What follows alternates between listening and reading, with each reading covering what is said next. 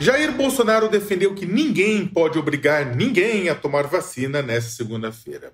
Ô Bolsonaro, não deixa fazer esse negócio de vacina não, viu? Isso é perigoso. Foi. A vacina, ninguém pode obrigar ninguém a tomar vacina. É isso aí. Isso, presidente. Abre dessa forma uma nova fase na guerra política em que transformou a saúde pública brasileira desde o início da pandemia. Isso soa como música aos ouvidos de um naco de seus seguidores que acredita que a negação à vacinação coletiva é uma forma de resistir ao Estado opressor. E há um outro grupo que, que acha que a vacina serve para inoculá-los com chips para serem rastreados e controlados a partir de torres de celular 5G chinesas. Uma conspiração com a participação de bilionários, humoristas, iluminatis, cavaleiros templários e aliens. Perceba, contudo, que Bolsonaro não veio dizer que ninguém pode obrigar ninguém a pagar impostos. Imposto, esse instrumento do tal Estado opressor contra a liberdade do indivíduo.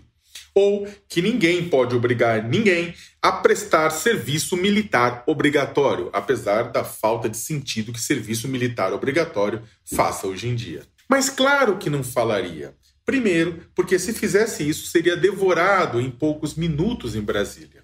Além do mais, nem o mais inocente de seus sócios ultraliberais acredita mais que no íntimo sua visão de país seja de um Estado mínimo. Pelo contrário, seu governo pode não ser bom de política de saúde, entre outras tantas políticas, mas é craque em monitorar cidadãos e produzir dossiês. Quando se fala em obrigatoriedade da vacina, aliás, não é invadir casas e retirar cidadãos à força, picando eles com seringas, como acontecia há mais de 100 anos, mas é restringir acesso a direitos, por exemplo, a quem não se vacinar. O próprio Ministério da Cidadania é, afirma que uma das condicionalidades para receber o Bolsa Família é manter a vacinação das crianças em dia. A questão é outra, portanto. Bolsonaro critica a vacina para causar barulho e tumulto e acender suas milícias com ultraconservadoras e anti-ciência. E, como nesse contexto quanto mais ruído melhor, nega-se a estabelecer um diálogo honesto e claro com a população. Solta só ruído. Ele poderia fazer o contrário, poderia. Ele poderia vir a público explicar o que é uma vacina, por que ela deve ser tomada, quais os ganhos para a coletividade, eventualmente quais os riscos e os efeitos colaterais que são muito pequenos em comparação aos ganhos, pois diante de informações que dizem respeito à vida, à sua própria vida, o indivíduo tende a atuar de forma racional e pragmática, ele age diferente da massa.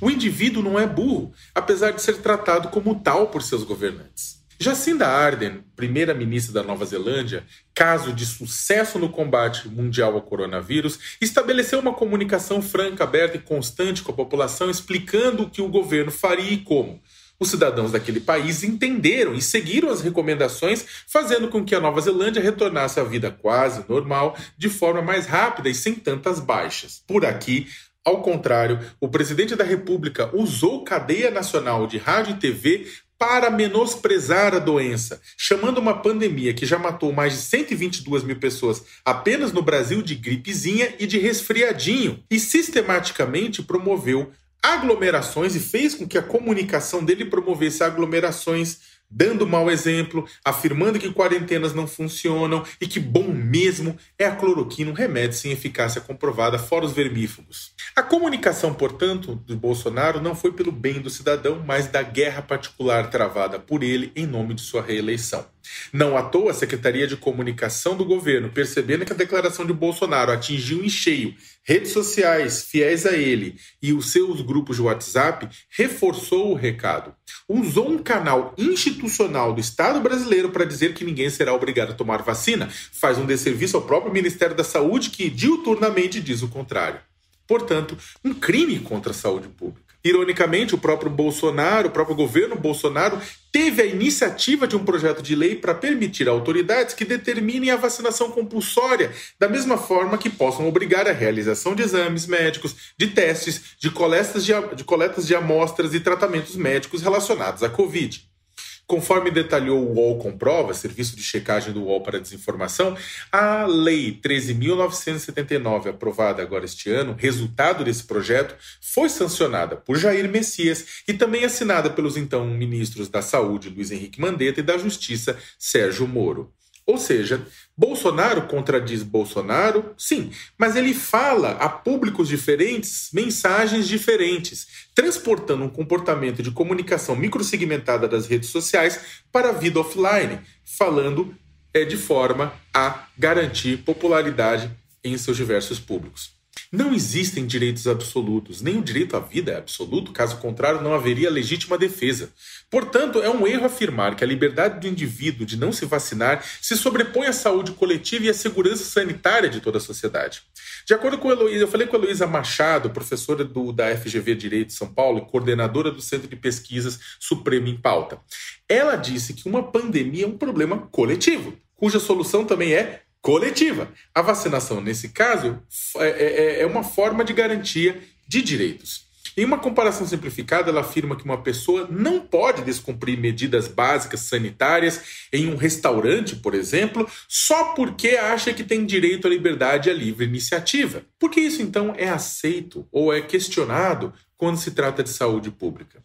O movimento anti-vacina nos últimos anos levou uma pequena parte da população a evitar a imunização, e isso teve um custo. Por exemplo, aumentou o número de casos de sarampo, uma doença grave que poderia ser controlada se teorias da conspiração não fossem levadas a sério. E se as pessoas não deixassem de se vacinar. Só não é pior porque a massa das pessoas ainda se vacina, criando um colchão de proteção a esses terraplanistas. Já teremos que torcer para que a efetividade das vacinas contra coronavírus seja suficiente para imunizar a população, o que depende de uma série de fatores de enfrentamento a uma doença nova. Agora temos um presidente da República incendiando negacionistas em nome de seus interesses políticos. Com isso, nossas chances caem consideravelmente.